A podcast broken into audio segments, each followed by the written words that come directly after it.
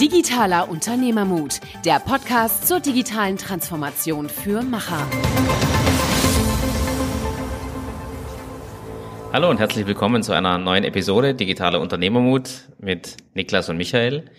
Wir haben heute den Sebastian Borek im Gespräch. Er ist heute CEO und Co-Founder der Founders Foundation, hat einen sehr spannenden Corporate Background, unter anderem äh, von Bertelsmann und war Teil eines Familienunternehmens, über das er nachher auch ein bisschen spricht. Die Founders Foundation von Sebastian beschäftigt sich mit systematischem Startup-Entwicklungen äh, oder Förderungen. Ähm, er hat, glaube ich, sehr gute Ideen eingebracht, wie erfolgreiche Startups auch tatsächlich agieren, ähm, wie die Gründerteams aufgestellt sind und was seiner Meinung nach gute Gründerteams mitbringen müssen.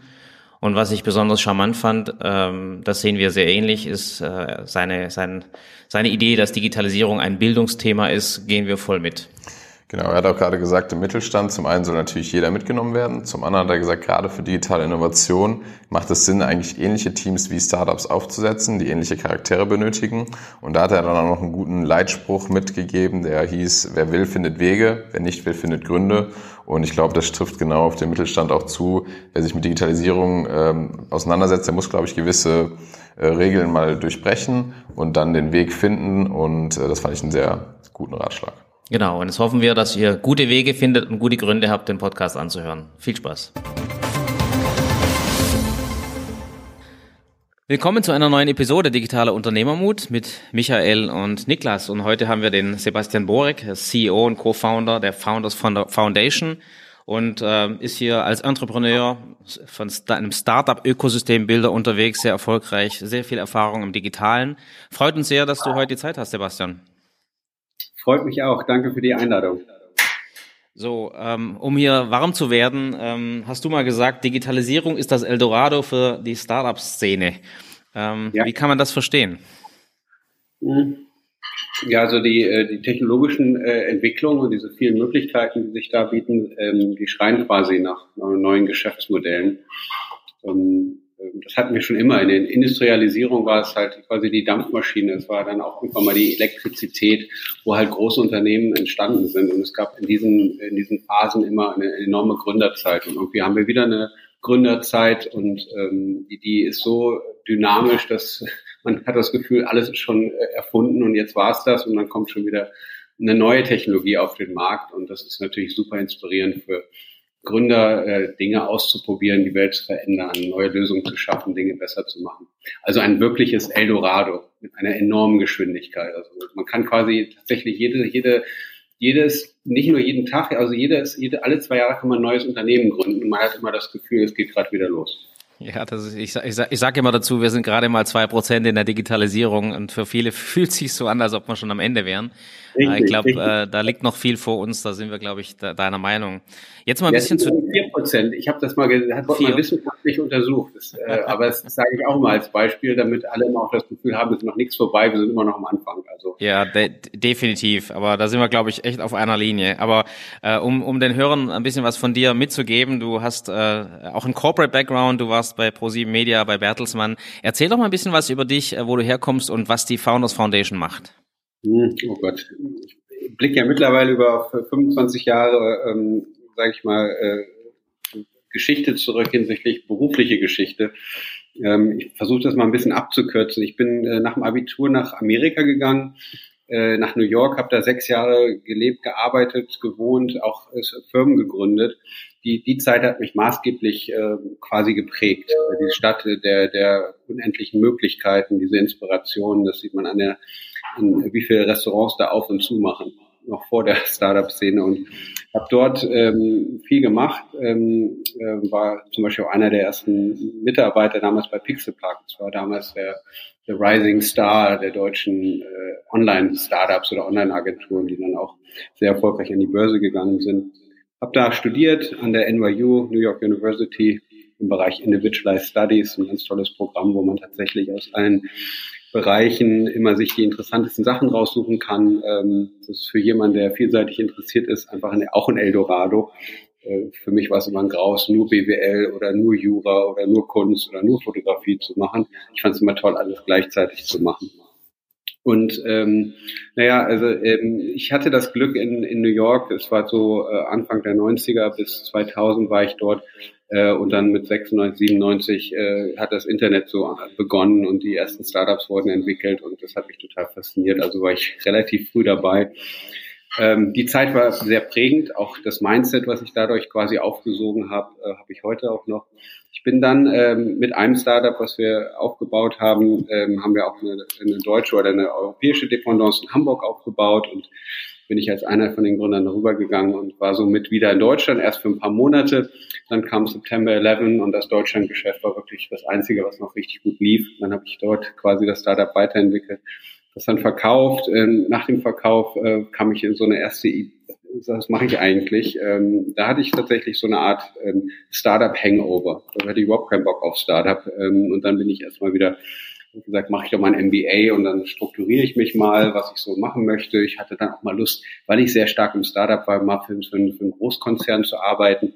Weil als kleiner Startupper war ich immer so, äh, ähm, habe ich mich immer gefragt, wie diese Großunternehmen ticken und ich war passioniert für, für, für, für Medien und dann habe ich bei Bertelsmann äh, beworben, war dann ein paar Jahre dort in der, in der Unternehmensentwicklung, ähm, strategische Unternehmensentwicklung hier aus Gütersloh heraus und habe halt alle Divisionen kennenlernen dürfen, viele Innovationsprojekte gemacht, ähm, immer neue Geschäfte aufgebaut, M&A-Geschichten. Ähm, also hatte dann mal so eine Helikopterperspektive. Ähm, das hat mir auch sehr viel Spaß gemacht, habe ich auch sehr viel äh, gelernt. Aber dann ging es dann wieder weiter mit ähm, der Passion, wieder selbst was aufzubauen. Also von der sehr, sage ich mal, Corporate Strategy wieder hin in was sehr Operatives. Und dann habe ich wieder ein Unternehmen gegründet äh, was ich recht erfolgreich äh, weltweit ausgebaut habe. Es war damals eine, Fernsehproduktion im interaktiven Fernsehbereich. Mm, dann rief das Familienunternehmen, das ist vielleicht das Besondere, ich komme aus einer Unternehmerfamilie seit vielen Generationen. Ich glaube, unserer Familie gibt es tatsächlich nur Unternehmer.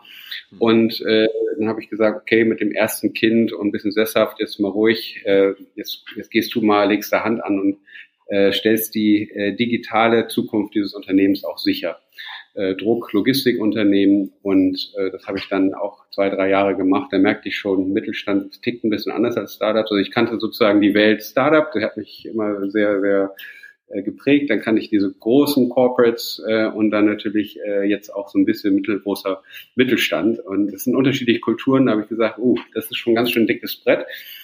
Ähm, habe da aber auch so Sachen eingeführt wie Skype. Da lacht man jetzt heute drüber, aber allein die Idee, dass man miteinander per Skype telefonieren kann und mit Kunden, war eine große Herausforderung, allein im Datenschutz. Ähm, also das zeigt ungefähr, dass ich ein hohes Verständnis habe, für wie herausfordernd einfach gewisse Strukturen sein können für den Mittelstand. Mm, und dann äh, bin ich wieder nach Berlin, äh, habe da bei einem äh, Company Builder gearbeitet und dort ein, äh, ein Startup, ein Affiliate-Netzwerk für Fintechs hochgezogen, Europas größtes äh, äh Affiliate-Netzwerk für, äh, für, äh, für, für Fintechs und äh, dann gab es dieses tolle diese äh, tolle Chance hier in der Region Ostwestfalen-Lippe, äh, gesponsert von der Bertelsmann Stiftung, sehr stark getrieben von der Inhaberfamilie von Bertelsmann, Familie Mohl, hier ein Startup-Ökosystem aufzubauen. Und äh, ja, da, weil ich hier in der Nähe äh, hier schon immer gewohnt habe, auch mich sehr wohlfühle, äh, kamen wir zueinander und dann habe ich dieses Projekt, von dem Projekt gehört, habe ich gesagt, das ist ja Wahnsinn, in einer Flächenregion ein Ökosystem aufzubauen. Ist ja noch viel cooler als ein Startup. Das sind viele Startups, das sind VC-Fonds, Coworking Spaces, das ist alles. Also ein Eldorado für, in dem Fall für mich. Und seit drei Jahren machen wir das äh, hier äh, am Standort Ostwestfalen-Lippe und haben viel schon gemacht, aber dazu kann ich sicherlich noch einiges erzählen. Aber das ist so ein bisschen so in, in der Kürze mein Background. Ähm, und da äh, glaube ich, dass, äh, dass es da viele An Anknüpfpunkte zu dem gibt, was, was ihr wahrscheinlich macht. Ja, also es ist auf jeden Fall schon mal äh, sehr spannend, dass du ja wirklich verschiedenste Erfahrungen mitnehmen können über Startup, Mittelstand, aber auch Corporate, ähm, sage ich mal, soll ich sagen, äh, Bereiche oder ähm, Umfelder. Und was, was mich jetzt so ein bisschen interessieren würde, wenn ich es richtig verstehe, ist ja auch so, dass ihr, sage ich jetzt mal, die Ausbildung von Gründern ähm, vorantreiben wollt.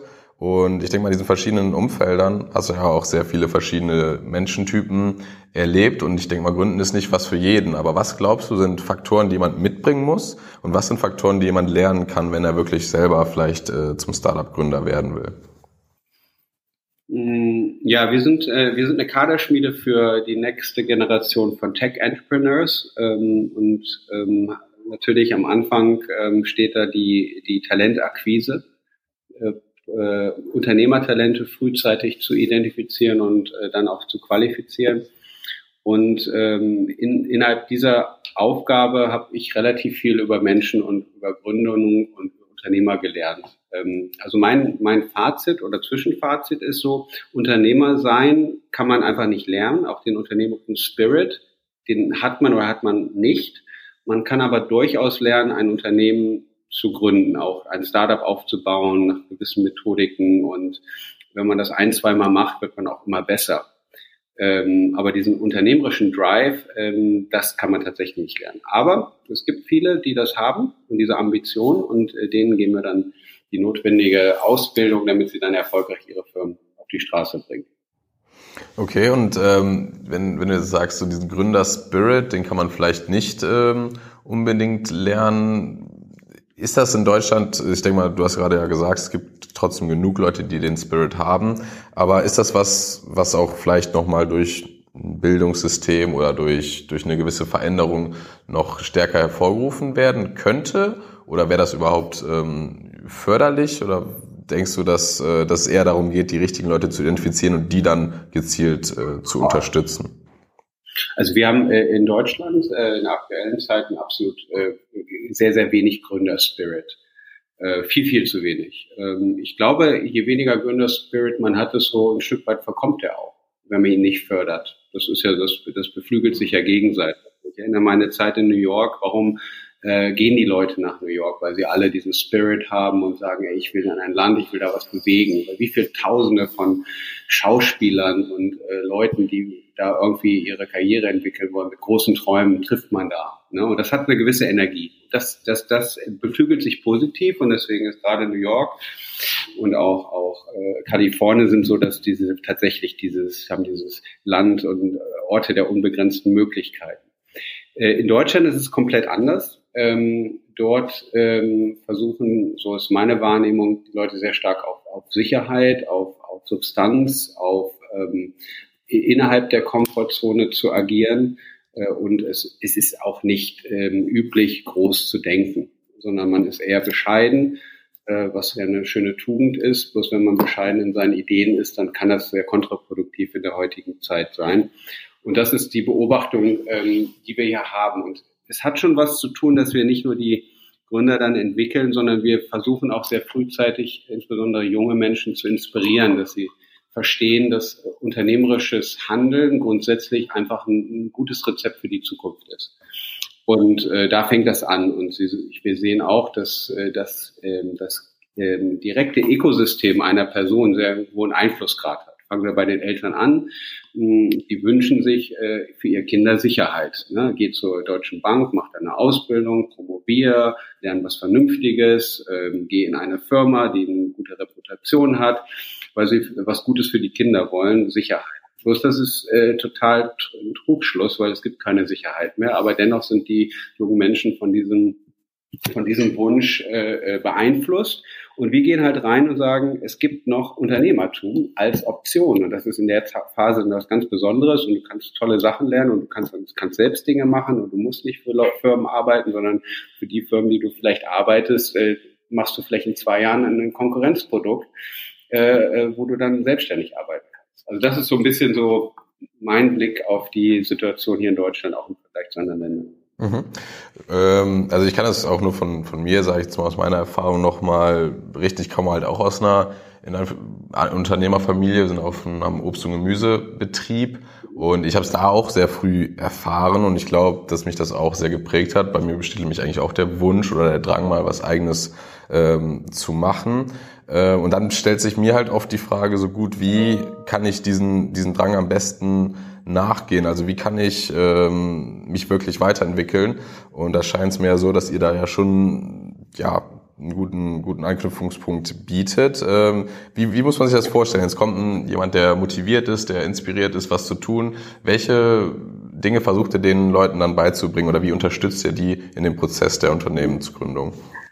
Ja, es ist ähm, eigentlich ganz einfach. Wir haben uns so mal, wir nennen das Founders Journey. Bei uns ist alles auf Englisch, weil wir auch uns äh, für internationale äh, Gründer in aller Welt auch öffnen. Wir denken, das geht nur, wenn man auch international denkt. Also die Founders, die Gründer Reise ist, ist relativ ähnlich. Irgendwie hat man irgendwann eine Inspiration, eine Idee, dann sucht man äh, Partner, mit dem man diese Idee validiert. Man braucht, baut sich ein Team auf, findet vielleicht einen Co-Founder, dann geht, kommt irgendwann das Thema Finanzierung und äh, dann geht es in den Aufbau der Firmen, dann geht es in die Akquise der ersten Kunden und so weiter. Das ist relativ ähnliche ähm, Zyklen.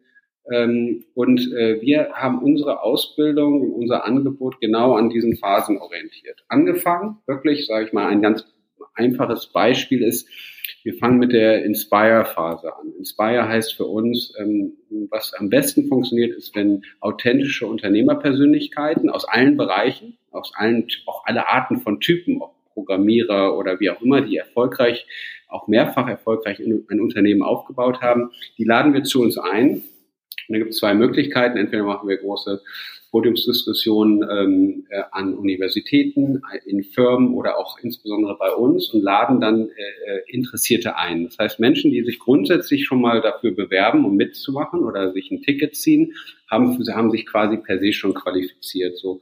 Und dann, äh, wenn der Wunsch, also die Inspiration funktioniert, Mensch, das ist ja was für mich, das finde ich klasse, die hat es gemacht und irgendwie kann ich, traue ich mir das auch zu, hat auch sehr viel mit Empowerment, mit Zutrauen zu tun.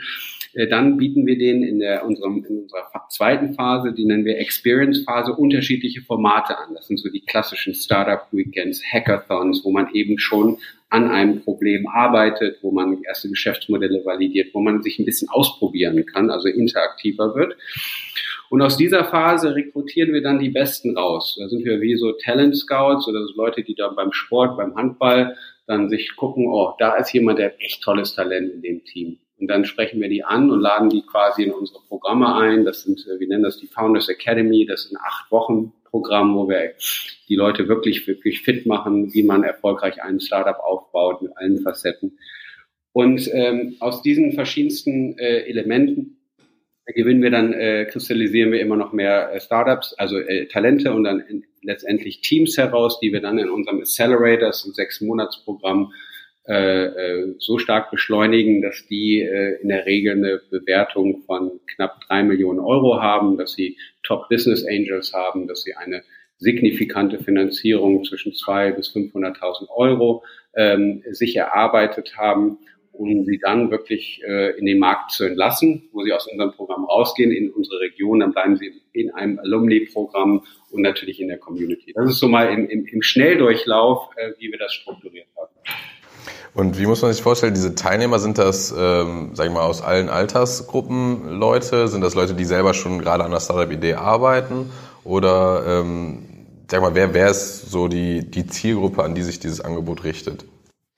Ähm, an, an wirklich alle, was wir sehen, weil wir uns ähm, einen ganz starken Fokus, äh, Positionierung im Bereich B2B äh, ähm, gesetzt haben ähm, haben wir in der Regel schon etwas erfahrenere, ähm, sage ich mal, Unternehmertalente, die bereits auch schon eine längere Karriere in der ein oder anderen Unternehmen oder in der Industrie haben. Ähm, aber ich würde mal sagen, das durchmischt sich, weil wir haben auf der einen Seite viele Studenten, ähm, übrigens auch einige Schüler, die wir dann teilweise auch wieder ablehnen, weil wir sagen, mach lieber erstmal dein Abitur. Also äh, so viel Ärger wollen wir jetzt auch mit deinen Eltern nicht kriegen, dass du jetzt dein Abitur schmeißt. Ähm, aber äh, wir haben eine gute Durchmischung zwischen A, diesen Erfahrenen, wir nennen die Young Professionals, aber auch teilweise Industry Experts, die dann schon äh, ein, in einer Industrie entsprechendes Netzwerk haben und Erfahrung, die in der Regel auch Dinge besser machen wollen, die merken, ich bin hier im Mittelstand und irgendwie erzähle ich das meinem Chef oder dem Inhaber, der versteht das zwar, aber sagt, wir müssen hier einfach erstmal so weitermachen, die dann diese Freiheit suchen, was Neues aufzubauen. Und dann haben wir junge Leute, die einfach die Welt erobern wollen, die mit neuen Technologien super aufgewachsen, Digital Natives und in der Idealkombination führen wir die über die Programme auch zusammen, sodass sie gemeinsam eine Firma, eine Firma gründen. Kurzum, ähm, für uns ist es total egal. Wir, wir, wir gucken, was sind die Talente, was sind deren Ideen und egal welches Alter. Aber tendenziell haben wir hier Ältere, wenn ich das vergleiche mit, mit anderen Ökosystemen. Äh, jetzt hast du natürlich sehr viel. ja, sorry. Wir haben auch gesagt, Gründen für Erwachsene. Haben wir, Gründen für Erwachsene. Ja, ein bisschen in, inneren Arbeitstitel. Also ich liebe diese, diese Inspiration, gerade auch wenn wir hier so Schülergruppen haben, mit denen manchmal arbeiten. Es ist echt Wahnsinn, wie, wie selbstbewusst und was für klasse Ideen die haben. Aber im B2B-Segment, wenn wir im Bereich Maschinenbau oder Deep Tech Sachen machen, dann, dann ist es schon wichtig, dass man eine gewisse Erfahrung hat. Ja, das äh, kann man sehr gut nachvollziehen. Jetzt hast du natürlich auch sehr viel mit mit äh, Startups zu tun und äh, äh, Gründern jeglichen Alters. Was macht für dich ein sehr sehr gutes äh, Team aus in dem Kontext? Also wo würdest du sehen, ähm, was was bringen die mit und was äh, was macht die erfolgreich? Ja, es, ist, es gibt ja dieses typische äh, Hacker, ähm, Hustler und Hunter. Also ähm, in jedem Fall komplementär. Es kommt immer auf das Geschäft drauf an. Ähm, wir achten akribisch darauf, dass unsere Teams, gerade die Founding-Teams, sehr komplementär sind.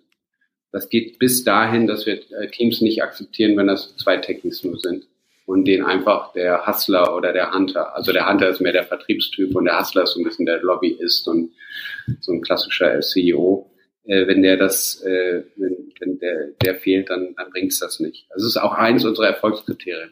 Teams müssen komplementär sein, weil wir haben ja eh schon so viel zu tun. Also wenn man ein Startup gründet, wenn dann irgendwie alle das Gleiche nur können, dann bringt das nichts. Mhm. Vielleicht, äh, du hast jetzt ja gesagt Hacker, Hustler und Hunter.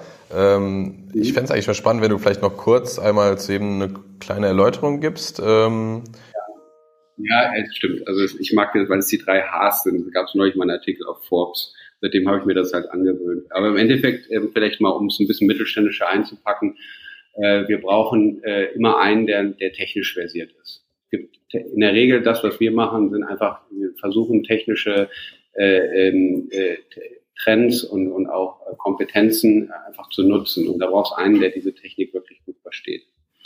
Äh, das zweite ist, ähm, es braucht einen Hunter, das Hunter, also ein Jäger, der in der Lage ist, Kunden zu akquirieren. Kunden, Partner, aber auch Menschen. Und dann, äh, also sozusagen, wenn man es will, ich, ich finde ein schönes Beispiel, also bei Miele war das jetzt auch so, da gab es ja Miele und Zinkan. Und Miele war, soweit ich weiß, der Ingenieur, ne, der die Maschinen, die Waschmaschine entwickelt hat, und Zinkman der Kaufmann. Und wenn man überall durchschaut, in viele erfolgreiche Unternehmen, ist es meistens diese Kombination. Und im, im Bereich Startup kommt noch der, der Hustler dazu.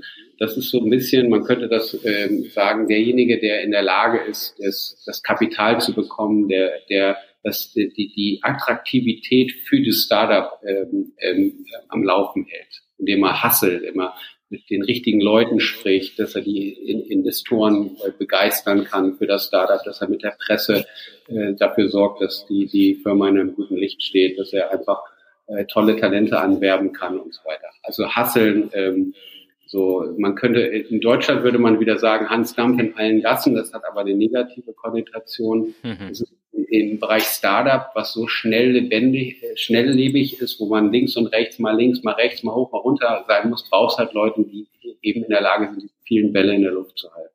Und das ist so, das ist so das, das absolute Dream Team, wenn die sich dann, und das ist auch ganz, ganz, ganz wichtig, und das ist übrigens die große Herausforderung, die müssen sich auch noch verstehen. Ähm, normalerweise ist ein sehr detailorientierter Techniker äh, und ein, ein Hustler, die sind nicht sehr komplementär.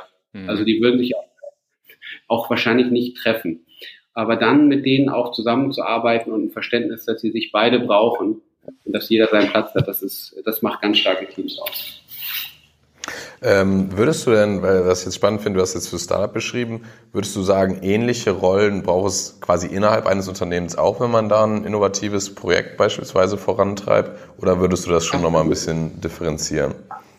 Absolut, absolut. Für mich ist die digitale Transformation und immer wenn äh, größere äh, Mittelständler und mich fragen, äh, zu diesem Thema befragen, was können wir für Startups lernen, was können wir anders machen, was würdest du machen, abgesehen davon, dass ein Großteil glaubt, sie, sie wissen das alle schon.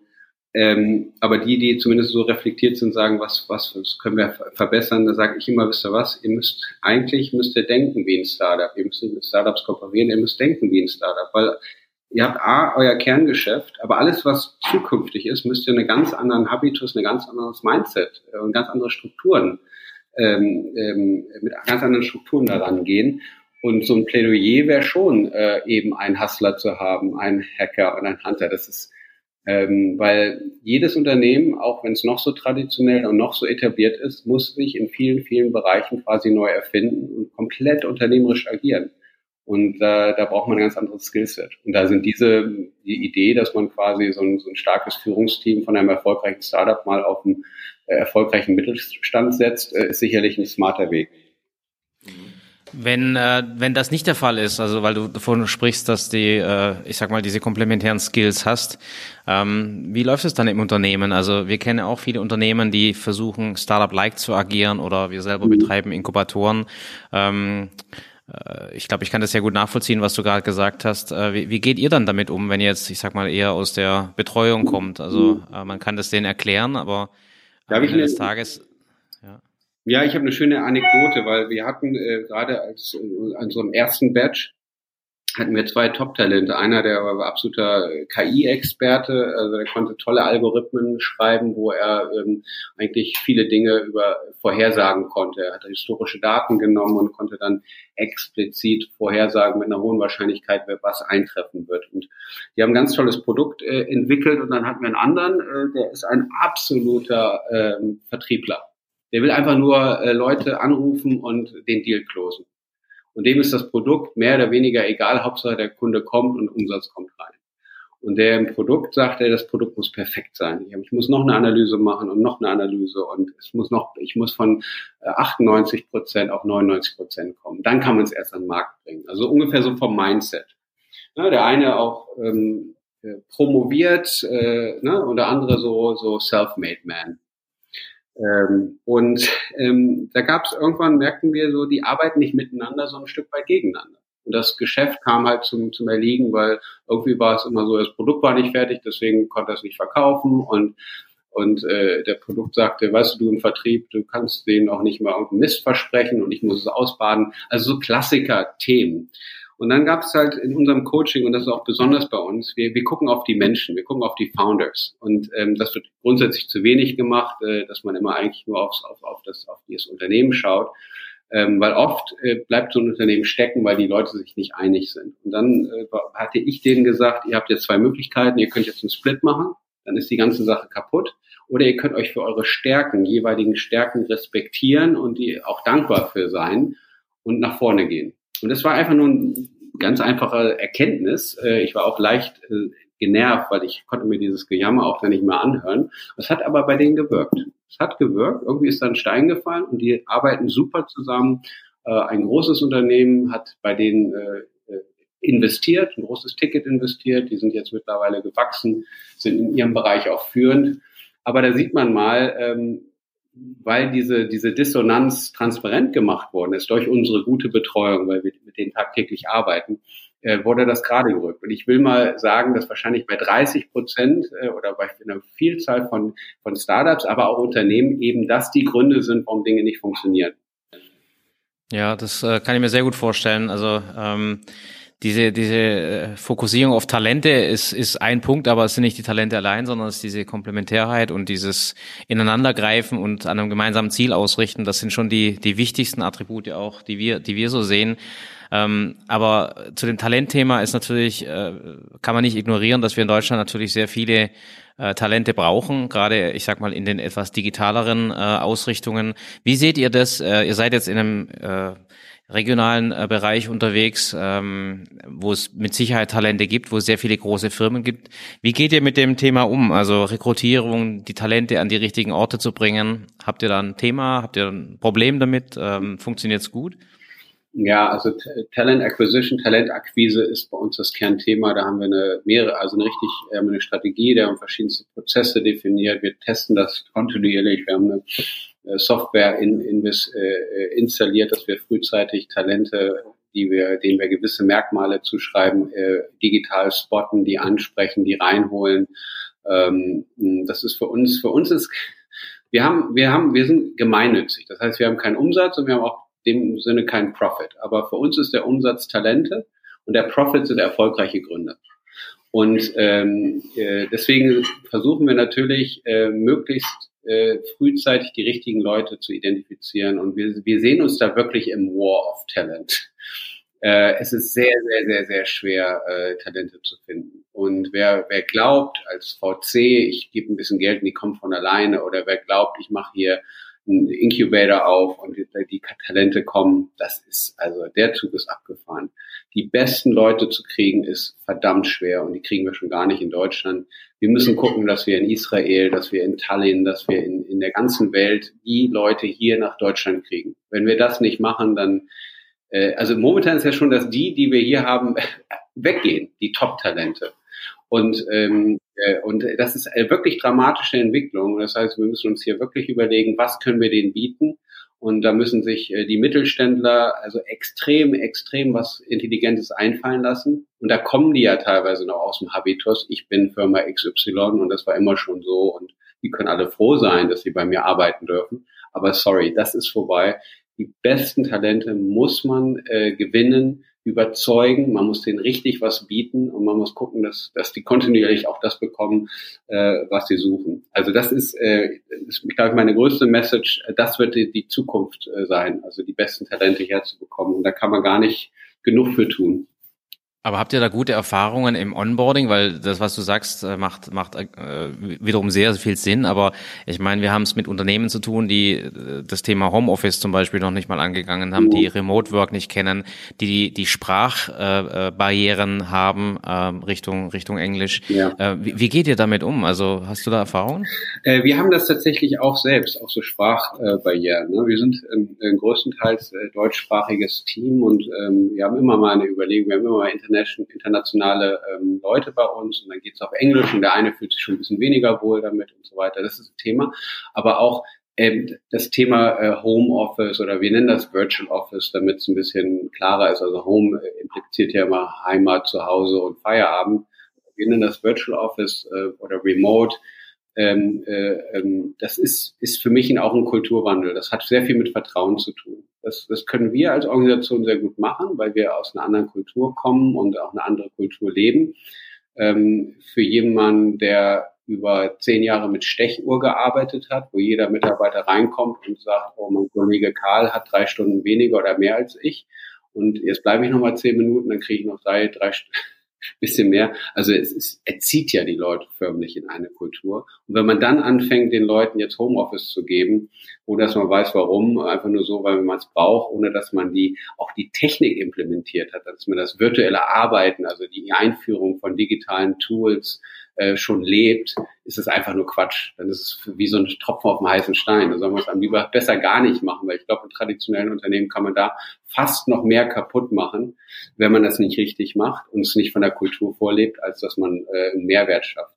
Also das ist das, das ganze, das ganze Thema. Im, Im Endeffekt muss man Menschen halt einfach empowern und motivieren, die Dinge zu tun. Wenn, wenn äh, Mitarbeiter oder ein Team das Gefühl hat, dass sie sich weiterentwickeln können, dann ist das die die, die größte, ähm, ähm, ja, das größte Customer Relationship Management, weil die Top-Talente gehen immer nur dann, wenn sie das Gefühl haben, sie können lernen, sie werden wertgeschätzt, sie können sich weiterentwickeln, sie sind vor allen Dingen mit, mit einer, in einer Peer Group unterwegs. Also wenn man der einzige äh, KI-Programmierer ist im Mittelstand, dann, und man kriegt Homeoffice und das Top-Gehalt und 20 Lehrgänge, reicht's auch nicht. Man muss gucken, dass man einen Nukleus baut aus Gleichgesinnten.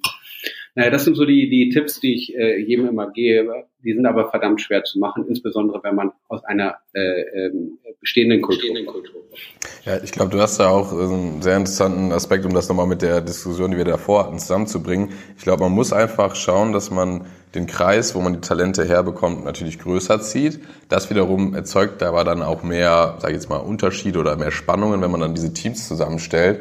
Und da finde ich diesen Aspekt, äh, wie jetzt bei euch, letztendlich ähm, ja coacht oder beratet ihr ja ähm, Startups in diesem Prozess so ein Stück weit von außen. Und ich glaube, das ist auch eine Methodik, die sich äh, ja Unternehmen auch zugute machen können, dass diese quasi Teams zusammenstellen, aber dann vielmehr so ja innerhalb des Unternehmens Coaches, also wie so Agile Coaches oder Team Coaches äh, bereitstellen, die helfen, dass diese Leute auch wirklich zusammenfinden und äh, ähm, ja zusammenarbeiten können. Ich glaube, das könnte auch ein Weg sein, wie man ähm, ja damit umgehen kann, weil das ist ja innerhalb von Unternehmen meistens äh, sehr gering, dass wirklich mal äh, gezielt so Teams gecoacht und beraten werden. Mhm, das stimmt. Äh, Unternehmen müssen in die Weiterbildung investieren ihrer ihrer Mitarbeiter. Ähm, das ist auch das Thema Digitalisierung ist, ein, ist im Endeffekt ein Bildungsthema. Äh, es geht darum, jeden, jeden, jeden, jeden Einzelnen über alle Hierarchiestufen mitzunehmen, denen das Gefühl zu vermitteln, dass sie mitmachen können, dass sie gebraucht werden, dass sie die Skills haben, um diesen Wandel zu gestalten. Das ist ein mühsamer Weg. Äh, alles, alle Leute, die Chief Digital Officer sich holen und denken, damit habe ich meinen Checkmark an der Digitalisierung, haben es nicht verstanden. Ähm, diejenigen, und ein schönes Beispiel ist, ist Max Fissmann, auch ein Familienunternehmen, die sagen, ich muss erstmal anfangen, das äh, zwei Jahre investieren, dass meine ganze IT-Infrastruktur überhaupt skalierbar ist, miteinander harmonisiert. Ich muss in allen, in allen Bereichen muss ich äh, Wandel machen. Ich muss unzählige Initiativen lostreten. Das ist so mühsam.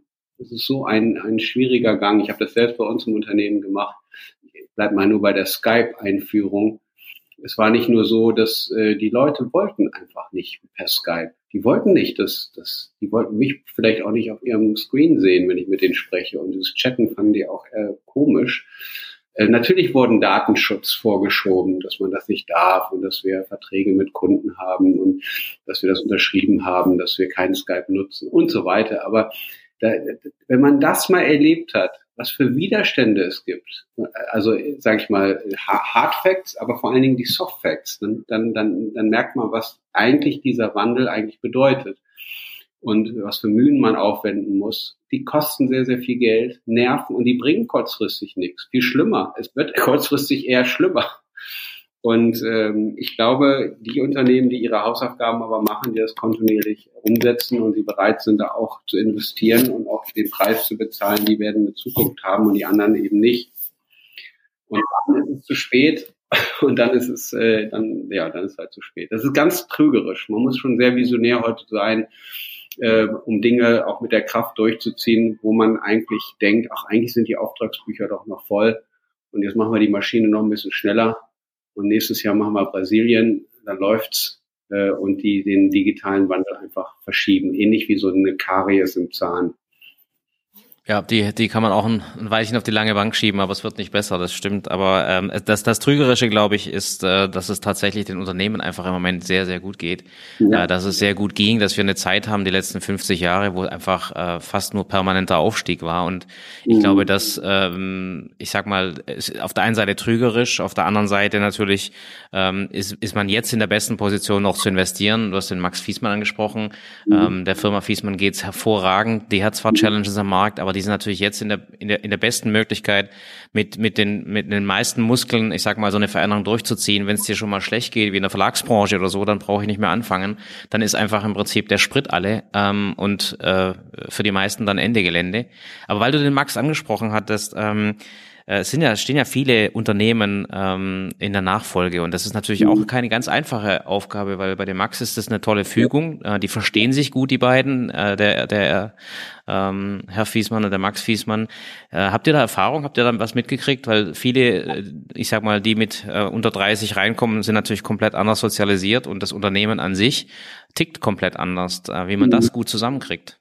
Ja, das ist, ich sehe das als große Chance. Also das ist auf jeden Fall ein, ein, ganz toller Ansatzpunkt. Wenn gerade, also ich bin ein großer Fan von Familienunternehmen aus, aus folgendem Grund, weil halt eine Familie und eine Person oder Personen dahinter stehen, mit denen man reden kann.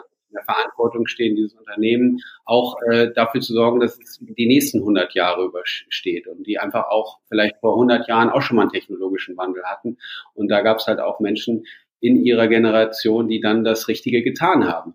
So, und ähm, das ist eine Verbindlichkeit, die findet man nur bei Familienunternehmen. Und ähm, das, das, ist, das ist das eine. Und gerade die jetzt quasi in die Nachfolge gehen, und das ist ja gerade ein Riesenwandel, äh, da werden gerade viele Unternehmen übergeben und manchmal auch, wenn es halt passt, an äh, innerhalb der Familie, wenn es qualifizierte Nachfolger gibt. Und die haben nicht die Nachfolge quasi, sondern die haben die Zukunftsgestaltung. Äh, äh, deswegen ist Nachfolge eigentlich schon fast das falsche Wort, weil sie eben nicht nachfolgen, sondern ein Stück weit äh, die Zukunft gestalten müssen. Und das hängt sehr, sehr stark damit zusammen, ob sie in der Lage sind, die digitale Transformation oder sich mit den neuen Gegebenheiten des Marktes anpassen zu können. Eine digitale Transformation ist eigentlich falsch. Man müsste eigentlich sagen, in welche Richtung entwickelt sich der Markt, welche Technologien beeinflussen mein Unternehmen und bin ich in der Lage, da mitzuspielen. Ne? Also es ist fast ein, fast ein wirtschaftlicher Darwinismus, der da passiert. Und, ja, und digital, äh, digitale Transformation, du hattest es vorhin angesprochen, äh, die allermeisten missverstehen das äh, in, in Hinsicht von, von Effizienzsteigerung oder Software-Einführung oder Hardware-Einführung etc. Das sind kleine Bestandteile, aber eigentlich der Großteil ist ja, ich sag mal, die Veränderungsbegleitung ähm, hin zu einem äh, komplett anderen Unternehmen in einer, ich sag mal, anders gestrickten Gesellschaft und ähm, ist viel, viel vielschichtiger wie diese, diese Gesundheitspille, ich sag mal SAP-Einführung oder sonst mhm. irgendwas. Ähm, und ich glaube, das ist auch nochmal ein sehr großer Aufklärungsbedarf, dass äh, die Unternehmen verstehen, dass es, ähm, du hast vorhin den, den CDO angesprochen, dass es nicht damit äh, äh, auch nur ansatzweise überhaupt äh, greift, was, was die Unternehmen vor sich haben, sondern dass es dieser, dieser Wandel ist, den man an diesen Unternehmen wie Fiesmann einfach auch sehr schön sehen kann und wie lange das Ganze dauert. Ja, das ist absolut. Und da, ich glaube, der, der Moment, das habe ich jetzt ähm, auch ähm, äh, nur gelesen, als ich glaube, in Google Nest für zwei Milliarden oder Nest von Google äh, für zwei Milliarden gekauft war, da hat der Martin Fissmann, so heißt der Vater, das hat er auch neulich in einem schönen Bericht im Kapital, konnte man das alles wunderbar nachlesen, diese ganze Nachfolge und warum und wie er das macht. Und äh, war einfach so, er hat gesagt, also jetzt, wenn, wenn, wenn Google Nest oder in diesen Markt reingeht für zwei Milliarden, dann hat er gesagt, da, da passiert was. Und das kann ich jetzt nicht mehr machen. Das muss jetzt quasi mein Sohn machen, weil das ist echt gravierend. Ich verstehe diese Sachen auch nicht.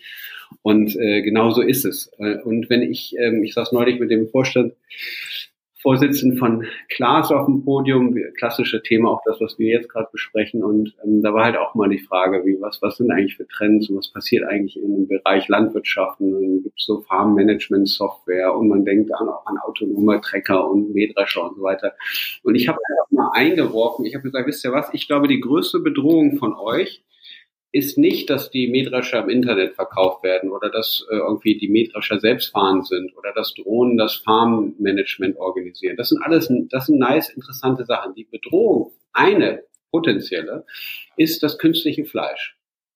Wenn künstliches Fleisch sich durchsetzt, äh, dann sind 70 Prozent des, des, äh, der landwirtschaftlichen äh, Ernte, die für die Tiermittelfütterung verbraucht wird, nicht mehr notwendig.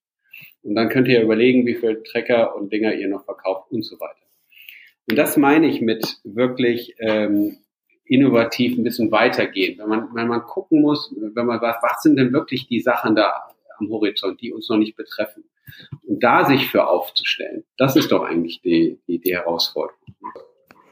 Ja, ähm, da, vielleicht können wir da auch die Überleitung jetzt nochmal nutzen. Ähm, mit dem Blick auf die Zeit, äh, dass wir nochmal auf den, auf den persönlichen Einfluss, die dieser Wandel auf dich jetzt äh, hatte oder auch vielleicht in Zukunft haben wird. Du hast ja beispielsweise sowas angesprochen wie künstliches Fleisch, das ist was, was zurzeit noch ähm, ja, in den Laboren ist oder ein Stück weit als Zukunftsmusik angesehen wird, aber es entwickelt sich ja einfach rasant schnell und wer weiß, ich denke mal, in einigen Jahren wird es vielleicht schon gängig sein. Ähm, wie gehst du selber mit diesem immer schneller werdenden Wandel um? Äh, wie schaffst du es, sage ich jetzt mal, da vielleicht trotzdem eine Beständigkeit und Ruhe in dich äh, reinzubekommen? Naja, also was wir hier machen, wir bauen so eine quasi so eine Arche Noah. Founders Foundation ist das Fundament für diejenigen, die die Zukunft gestalten wollen. Und ähm, wir bieten eine Plattform, wo wir quasi unabhängig von den aktuellen Rahmenbedingungen des Ökosystems neu denken können. Und wir hoffen, möglichst viele Leute mit auf die Reise zu nehmen, dass wenn der Sturm vorüber ist, dass wir viele, viele kleine neue Setzlinge in, das, in die neue Welt setzen können. Das ist jetzt sehr poetisch gedacht, aber es ist immer so ein Bild, ähm, was ich, was ich im Kopf habe und wir laden jeden ein, da mitzumachen. Und ähm, das ist so die, die Sache. Immer, immer kontinuierlich dabei bleiben, sich immer zu informieren. Nochmal, das Thema künstliches Fleisch. Ähm, ich denke, ihr habt euch da auch, also noch, ist jetzt nur Passion von mir. Ich habe mal einen Bericht gesehen, das hat mich fasziniert. Ich habe den Burger noch nicht gegessen. Ähm, es gibt's leider nur in den USA. Nächstes Mal, wenn ich drüben bin, werde ich es machen. Letztes Mal war die die Reise so knapp getaktet, dass ich nicht mal dahin kam. Aber ich wollte natürlich künstliches Fleisch unbedingt schon mal testen, zumindest die Chicken McNuggets. Ähm, und ähm, aber wenn man sich damit mal beschäftigt, was alles dahinter steckt mit diesen Technologien, dann das ist das, was, was mich reizt. Ich bin extrem neugierig, mich interessiert das, ich versuche zu verstehen, welche Implikationen das haben kann. Ich, wie schon gesagt, ich lebe zehn Jahre vor meiner, nicht vor meiner Zeit, aber ich zehn Jahre vor. Wenn ich denke, das kommt, dann dauert es ungefähr noch zehn Jahre. Das habe ich jetzt mittlerweile schon messen können. Auch über mal mein erstes Startup von New York, was ich dann verkauft habe, da gibt's jetzt eins, das auch gerade gestartet ist, die so super erfolgreich sind. Also bis so, bis so eine Kundennachfrage dann wirklich zum Massenmarkt wird, das dauert tatsächlich. So, und ich nutze einfach dieses Skillset, frühzeitig zu sehen, was passiert und versuche in erster Linie Gründer zu begleiten, sich in diesen Bereichen aufzustellen und, und interessante Firmen aufzubauen und helfe auch allen Leuten mit Rat und Tat, die wissen wollen, was, was mögliche Herausforderungen sind. Und so, so gehe ich damit um und mache ich total mit, mit, mit Passion. Ich bin auch derjenige, der die neuesten Restaurants aufspürt, egal wo ich hinkomme.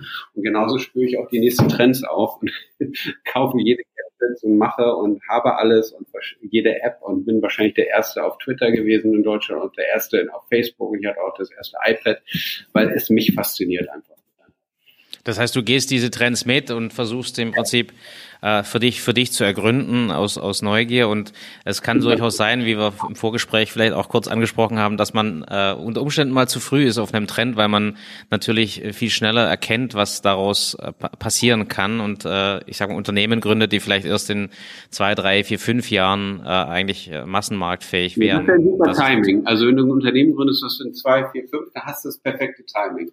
Zehn ist ein bisschen zu früh, aber zwei, drei, fünf Jahre ist perfekt. Ja, super. Ich, ich habe noch äh, gestern äh, einen Artikel gelesen im Handelsblatt, ähm, da wollte ich mal drauf gehen, das war zu unserem äh, gerade äh, genannten Thema. Der Klaus Gehring, der 70 Jahre alt ist, der Aufsichtsratsvorsitzende der Lidl-Gruppe, der Schwarzgruppe, und der sagt ähm, wortwörtlich, Digitalexperten sind Nerds, die zum Lachen in den Keller gehen und die am liebsten ein Putting Green in ihrem Büro haben. Man braucht sie, aber man müsste sie von der Organisation getrennt halten. Oh. Ähm, so, das ist jetzt jemand, der im Prinzip ein, ein Riesenunternehmen äh, transformieren soll, Change Management zu unserem vorigen äh, Thema. Ne? Das ist so der Gegen, das Gegenbeispiel von Martin Fiesmann, ähm, ja. wo du einfach sagst, wie, wie kann sowas sein? Wie kann man sowas zulassen, dass ja. man, dass man so fahrlässig mit, mit, mit der Zukunftsfähigkeit von dem Unternehmen umgeht? Mhm. Jetzt ist aber das, das ist schon fast schon witzig, weil wir sind, machen mit der Schwarzstiftung immer einen, einen guten Austausch, weil die auch sehr viel im Bereich Bildung machen, auch das Thema Entrepreneurship-Bildung jetzt auf der Agenda haben, auch sehr stark inspiriert von dem, was wir machen. Aber es ist immer ganz witzig, ne? Die Unternehmer machen dann oft oder äh, Geld mit Dingen und dann am Ende ihres Lebens oder so investieren sie es da, wo sie es hätten eigentlich auch früher investieren können. Äh, das ist schon ein bisschen ein kleines Paradox. Aber äh, es ist ja so, schau dir die Diskussion zu Cryptocurrencies an und Bitcoin und das ist das Teufelszeug und das sagen ja so wirkliche Investor-Legenden wie Warren Buffett, ja, ne? und andere finden das, das wird die Welt verändern. Wir wissen es nicht. Ähm, aber das hat auch was mit dem Alter zu tun, glaube ich. Äh, ich glaube. Ja, ich glaube, das genau. Das, ich glaube, das Thema Loslassen ist ja ist ja ein Thema. Ne? Also äh, wir wollen den, den Martin äh, Fiesmann jetzt nicht zu lange äh, stressen hier, aber mhm. ich, ich halte das für eine enorme unternehmerische Leistung, ja. zum richtigen ja. Zeitpunkt loslassen zu können, Wahnsinn. weil man einfach merkt, pass auf, das ist nicht mehr meins, ich kann das nicht mehr durchblicken und in dem Fall glücklicher Zufall. Ne? Ich habe im Prinzip einen Nachfolger, aber dieses Loslassen, ja, du guck mal, die Energie, die du reinsteckst, um deine äh, Digital Gadgets zu ergründen etc., diese Interesse lässt irgendwann mal nach, weil man einfach älter wird. Das ist total natürlich. Aber ich glaube, dann die Erkenntnis zu haben, pass auf, ich, ich, ich raff's einfach nicht mehr, ich krieg's nicht mehr. Ich glaube, das, äh, das äh, mhm. finde ich erfordert sehr starken Unternehmermut, weil unser Titel heißt ja auch digitaler Unternehmermut. Für mich gehört das dazu. Das ist, das ist genau absolut. Also wie schon gesagt, äh, das, deswegen nenne ich das Beispiel auch immer gerne. Es gibt in der Kapital einen ganz schönen Bericht. Das ist für mich inspirierend und es sollte für jeden Familienunternehmer auch so äh, inspirierend sein. Das ist mit Sicherheit nicht schwierig, äh, nicht, nicht so einfach, wie es dargestellt wird. Das, äh, aber das haben die ganz toll hingekriegt und ähm, ich finde das ein ganz tolles Beispiel. Und ich würde mir wünschen, dass alle anderen Unternehmerfamilien das, das ähnlich machen und dass sie sich austauschen und die Rezepte richtig machen. Aber dieses Vertrauen schenken in die neue Generation, ich meine, der Max ist natürlich auch extrem äh, clever, der hat auch viel Erfahrung schon vorher gesammelt und ist einfach, der lebt auch die neuen Technologien und ist halt auch so umtriebig und er ist auch in vielen Sachen engagiert und guckt sich um und versteht das und äh, ist nachhaltig die Dinge äh, umzusetzen. Ne? Also das ist schon, da kommt, das ist ein Glücksfall. Und übrigens ist FISMA natürlich auch ein ganz spannendes Unternehmen, weil die nicht nur eine starke Marke haben, was wichtig ist, was vertrauensvolle Marke, sondern sie haben halt also in einem sehr interessanten Markt. Ne? In der letztendlich äh, Smart Grid, Energie, da ist unglaublich viel Innovationspotenzial. Da ist so viel Bedrohung auf der einen Seite, aber auch, auch extrem viel Chance. Und ich glaube, die haben sich für Chance entschieden. Ja, so, solange, wie gesagt, die Kriegskasse voll ist, glaube ich, ist das die richtige Zeit zum, zum genau, Investieren. Und dann, und dann brauche ich die, genau, dann brauche ich die richtigen Leute, die es, die es umsetzen. Beides ist, glaube ich, äh, sehr notwendig. Aber weil du so vernetzt bist, ich glaube, du hast äh, äh ein enormes äh, Netzwerk. Ähm, hast du äh, Inspirationsquellen für die für die Zuhörer? Wo, wo inspirierst du dich? Wahrscheinlich explodiert äh, hier ja. der Äther, wenn du anfängst, aber vielleicht, mhm. vielleicht kannst du ein paar Sachen äh, rauslassen, wo, wo du deine Inspiration hernimmst zum Thema Digitalisierung oder mhm. zu all dem, was im Prinzip für dich so wichtig ist in dieser heutigen Welt. Naja, also ich habe ich hab vor allen Dingen so ein großes Netzwerk, weil ich mich einfach äh, für Dinge interessiere und damit für Menschen. Und äh, weil meine Neugierde und meine Leidenschaft sichtbar ist für Menschen und die mir dann auch mal gerne erzählen. Also ich gehe dann immer an die Quelle. Also ich habe beispielsweise, ich gebe euch ein Beispiel, zum Beispiel mit dem künstlichen Fleisch. Ja, da habe ich einen Artikel gelesen, der hat mich fasziniert, dann habe ich ein bisschen gegoogelt, dann habe ich mir die ganzen CEOs rausgesucht, die diese führenden Companies in dem Bereich machen, folge denen auf LinkedIn, gucke, wenn was passiert. Also so, ich, ich hole mir die Sachen direkt. Ne? Ich bin jetzt nicht, ich das ein oder andere Buch höre ich vielleicht mal, aber in der Regel hole ich mir Informationen direkt von den, von den Leuten. Ne, wenn ich zum Thema Blockchain, also Blockchain ist sowas, das wollte ich einfach verstehen. Und dann bin ich hingegangen, wir haben glücklicherweise zwei Blockchain-Startups gehabt bei uns und zwei davon waren absolute Freaks, also die das wirklich verstehen. Und die haben mir das in Ruhe erklärt und ich habe dann die Implikationen verstanden und es war einfach so schön, diese Entdeckungsreise, sich mit so Themen auseinanderzusetzen, dass ich sagen kann, ich habe es echt kapiert.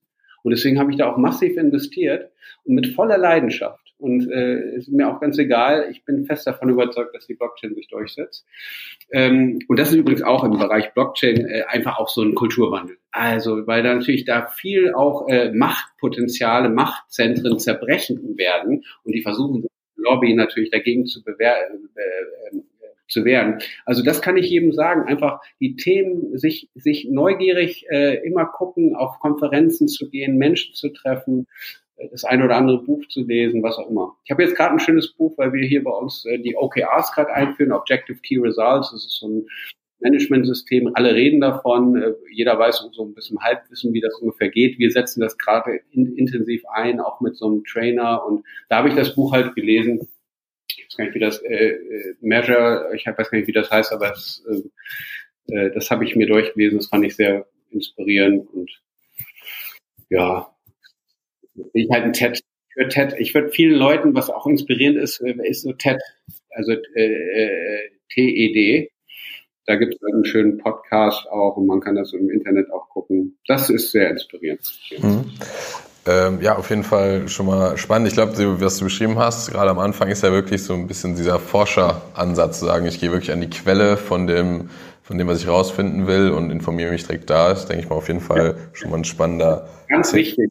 Quellen, immer direkt an die Quelle. Sonst hat man dieses Fake News. Man ist auch im Internet mit den Algorithmen ist total bescheuert, weil du bist in so einer komischen äh, Bias-Blase drin. Immer rein zu den Experten, selbst mit denen sprechen aber ich finde das zum Beispiel auch in, in, im Sinne der Digitalisierung, ähm, das klingt jetzt so selbstverständlich, das war vor zehn Jahren fast unmöglich. Also ich finde, äh, äh, warum man das macht, äh, da sage ich immer, weil es geht. Und das ist im Prinzip ein Thema. Du hast es vorhin so schön gesagt, du sagst künstliches Fleisch, ich suche mir die Firmen raus, ich suche mir die CEOs raus, CTOs, ich folge denen.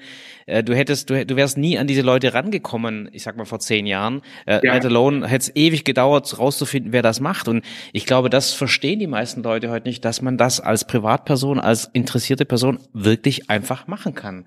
Und am Ende des Tages entscheidet sich wahrscheinlich, ob man es machen will, ähm, mhm, weil es gehört genau. auch eine Energie dazu, äh, das, das zu tun. Ne? Ähm, aber ich finde den Punkt sehr, sehr spannend, weil ich glaube, die meisten Leute unterschätzen, also die meisten Leute, sage ich mal, ähm, äh, 40 aufwärts unterschätzen, dass das heute geht. Ähm, und dass das vor allen Dingen andere auch nutzen können, die vielleicht nicht dieses ex exklusive Expertenwissen haben, weil das ist ja auch was, was sehr stark geschützt wurde bisher. Es gibt ja viele Institutionen, die wollen ja gar nicht, dass, ich sag mal, die Leute sich genauer mit solchen Themen beschäftigen, um sie zum Beispiel zu disruptieren. Ja, ich äh, gibt einen schönen Satz, das ist mein Lieblingssatz, ähm, habe ich von meinem Fitnesscoach. Wer will, findet Wege, wer nicht will, findet Gründe. Und wenn ihr euch das mal überlegt, Diskussion in Politik und in Unternehmen mal beobachtet. Und dann fragt ihr euch einfach mal, hört ihr Gründe? Wie viele Gründe hört ihr? Und bei Google heißt es ja immer, wir sagen nicht ja, aber, sondern wir sagen ja und. Und wir sind eine Ja-Aber-Kultur. Und ich habe, ich setze mich grundsätzlich nur noch an den Tisch äh, mit Leuten, die sagen Ja und. Ne, weil das Aber und so, das, das, das kommt sowieso. Aber das ist, da müsste man drauf achten. Wer will, findet Wege. Wer nicht will, findet Gründe. Mhm, ja, sehr, sehr spannend. Ich wollte dich nämlich eigentlich gerade äh, mit dem Blick auf die Zeit sonst auch noch ähm, ja, die Möglichkeit geben, dir ein Schlusswort oder etwas, was du noch mitgeben willst, so an die Hörer. Fand ich jetzt dieses Zitat schon sehr treffend, sehr gut. Aber wenn dir trotzdem sonst noch was auf dem Herzen liegt, ähm, wäre das jetzt sonst die Chance, nochmal eine letzte Message mit rauszugeben. Ja, ich, ich denke immer so 30 Jahre weiter. Ich bin jetzt 45 werde ich jetzt, dann bin ich 75. Ich schätze mal, wenn alles gut läuft äh, und ich noch am Leben bin, dann werde ich vielleicht Enkelkinder haben. Und ähm, ich äh, weiß, dass meine Enkelkinder mich fragen, sag mal, Opa, was hast du denn da eigentlich gemacht, da als dieses da mit den Daten und hier äh, Internet und so? Und ähm, ich möchte meinen Kindern sagen, ich habe was gemacht und ich habe ein Stück weit Verantwortung übernommen und ich habe die Zukunft gestaltet und ich habe meinen Beitrag geleistet und ich habe grundsätzlich was draus gemacht. Und ich würde mir wünschen, dass sich jeder das mal fragt. Und äh, das bedeutet, Dinge anzupacken und sich nicht auf dem Alten auszuruhen. Ja, das ist ein sehr schönes Schlusswort und ich hoffe, dass das, äh, dass du diese Motivation, Energie, äh, die du hier ausstrahlst, äh, ich fand das ein tolles Gespräch, dass du die wirklich auch diese 30 Jahre weiter und hoffentlich danach auch noch durchhältst, weil ich glaube, Neugierde sollte nie weggehen, ähm, die kann sich verändern, aber ich finde, ein neugieriger Mensch ist ein Mensch, der ähm, anders und offener durchs Leben geht. Deswegen ähm, vielen, vielen Dank, Sebastian, für die Zeit, hat uns sehr gefreut und ich bin mir sicher, wir werden im Nachgang auch nochmal das ein oder andere Wörtchen wechseln. Alles klar. Hat mir Spaß gemacht. Viel Erfolg euch und kommt uns bald mal besuchen, bitte. Machen wir ja, auf jeden Fall wir. gerne. Danke. Vielen Dank. Tschüss. Vielen Dank fürs Zuhören. Wir hoffen, dass äh, auch für euch einiges an spannenden Informationen und auch ein echter Mehrwert dabei war. Gerne gebt uns äh, eure Meinung zu den Themen, gebt uns Feedback auf allen Kanälen. Die sind äh, in den Shownotes wie immer verlinkt. Da findet ihr auch die relevantesten Infos von dieser Episode. Und dann freuen wir uns natürlich, wenn ihr nächste Woche wieder einschaltet. Vielen Dank.